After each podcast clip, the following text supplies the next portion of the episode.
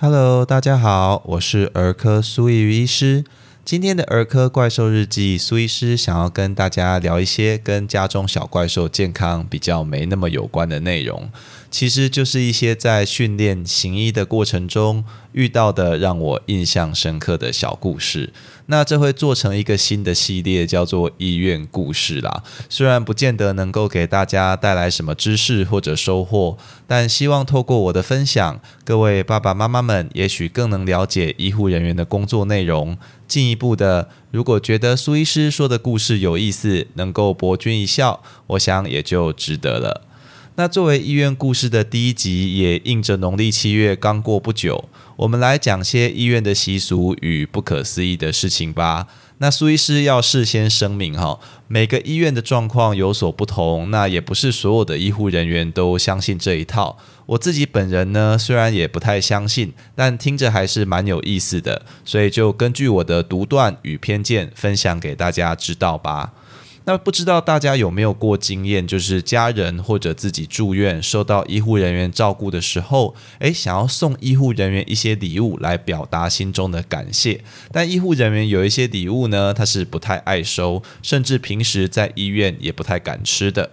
比如说芒果，好，因为吃了怕会盲嘛；然后凤梨酥啊，因为吃了怕会忘等等。这两个大概是很多人都知道的。那一些比较少人提，但我有听说的，还有像可口可乐，哦，因为英文 Coca Cola 上面很多个 C 嘛，哦，怕喝完等下就要 CPR。那同样的道理，那每日 C 果汁呢？诶，听起来不就更吓人了吗？对不对？好，虽然我以前当住院医师值班呢，是很爱喝零卡可乐，就是。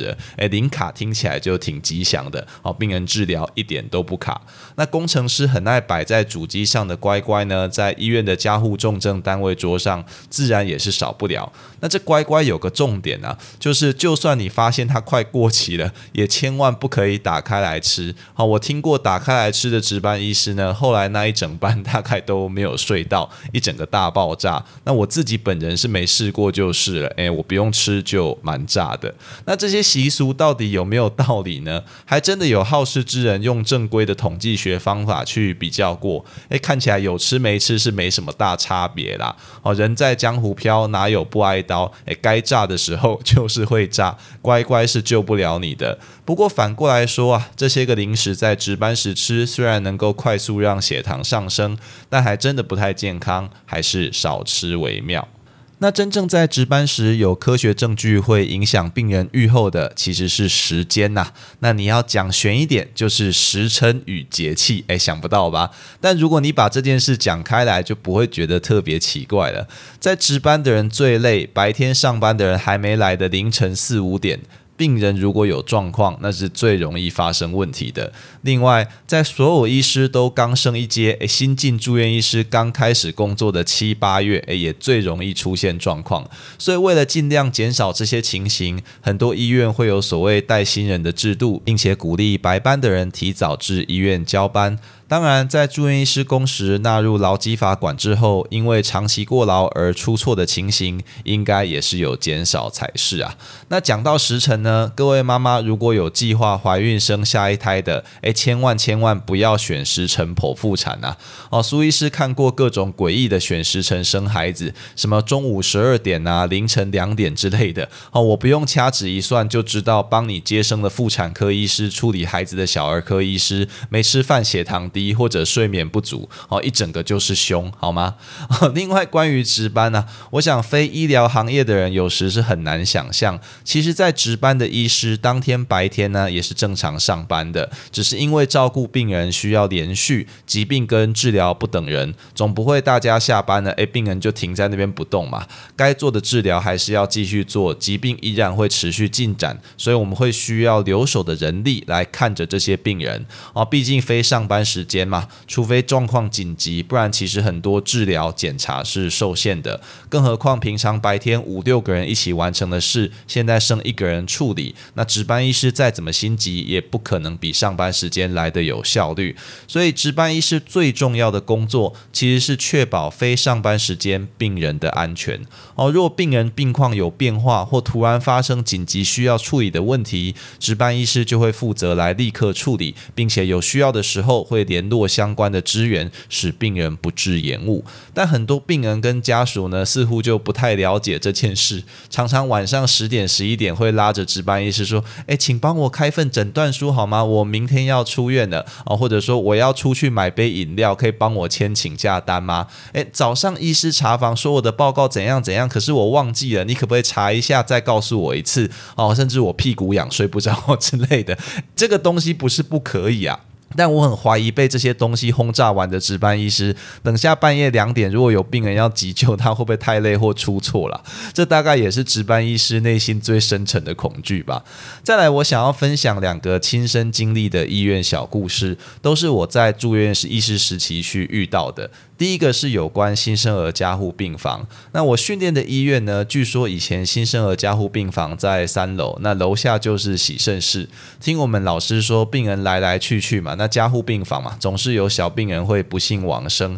结果楼下洗肾的阿公阿妈呢，诶，就常常看到有小朋友在天花板游泳，甚至有的护理人员他是有感应的，照顾的新生儿状况不好，那他下班回家后连着两天放假，明明也没人跟他说。说啊，他也没接医院电话，可是他半夜就看到小婴儿来找他挥手，那收假回来上班才知道孩子已经不幸往生等等。那这些苏医师是没办法想象啦，毕竟我也看不到。但我在当住院医师的时候啊，其实我们值班室就在新生儿加护病房与新生儿中重度病房的中间，那常常就会听到孩子的哭声嘛。哦，那有一次我值班呢，就听到一直听到孩子的哭声，整个晚上都没有停。那其实身为儿科医师呢，我们是蛮喜欢听孩子哭的，因为会哭的孩子呢，代表他有活力，状况好。反而一个小婴儿，如果他一直都很安静，会让人担心。那当下我也没有想太多，我就睡了。那隔天早上呢，我就刚好醒来，我就问护理师说：“哎，昨天是哪一个孩子精神这么好，哭整晚的？”就大家都用奇怪的眼神看着我。哦，原来昨天加护。病房临近值班室的那一间呢，只有一个病人，而且他还插着管，怎么想都不可能会有哭声嘛。那 新生儿中重度病房呢？诶，刚好那天晚上病人也不多，临近值班室的整间是都没有病人，连灯都没开，所以嗯，到底是 谁在哭呢？好吧，不管是谁都好，孩子平安健康就好。那第二个故事呢，是发生在血液肿瘤科的病房啊。苏医师受训的时候呢，刚好那一届住院医师人力不足。那那个时候当然也没有什么劳基法工时规定，所以一个月三十天值个十四十五班都是有可能的。再加上我那时候因为刚当住院医师，动作是很慢，就算没有值班呢，也常常补病历补到晚上九点十点。那回家常常除了睡觉之外，就什么都做不了，做不了了。哦，在这种很极限的精神状况下，诶，就迎来了值班。那当天晚上呢，大概凌晨一二点吧，有护理师就打电话跟我说，诶，有个化疗的孩子肚子痛。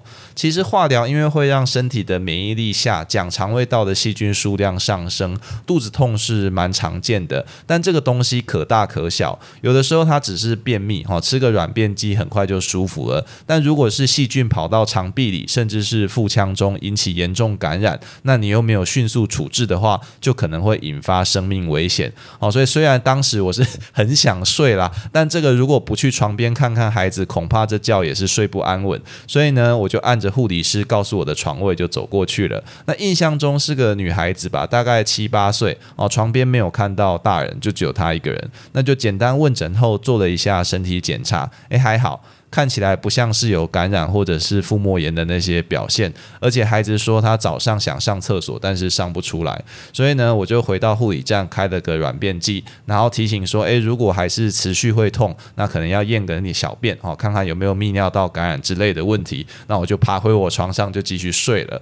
那结果隔天问题就来了，交班的时候呢，诶，我找遍整个交班单，啊我电脑也看了一遍又一遍。哎，我真的完全找不到昨天这个孩子是谁哎，然后看那个医令，没有人开软便剂啊，就没有这个人哦。然后我印象中昨天晚上交班单上说是罹患白血病，好吧，可是这个是儿童最常见的癌症，整个病房有九成的人都这个病啊，哦，那找不到嘛，所以我就这样很困惑，一直到了中午，那连我们老师都说，哎，所以你昨天半夜是不是不知道被谁叫啊？到了哪一个神秘的病房，看了哪一个神秘的病人？哎，好吧，反正我就尽到了。值班医师的职责应该吧。好，那今天分享这两个小故事，希望大家喜欢，也希望大家在就医住院的同时呢，能够给医护人员多点鼓励与体贴，让我们能够全心全意的照顾病人哦。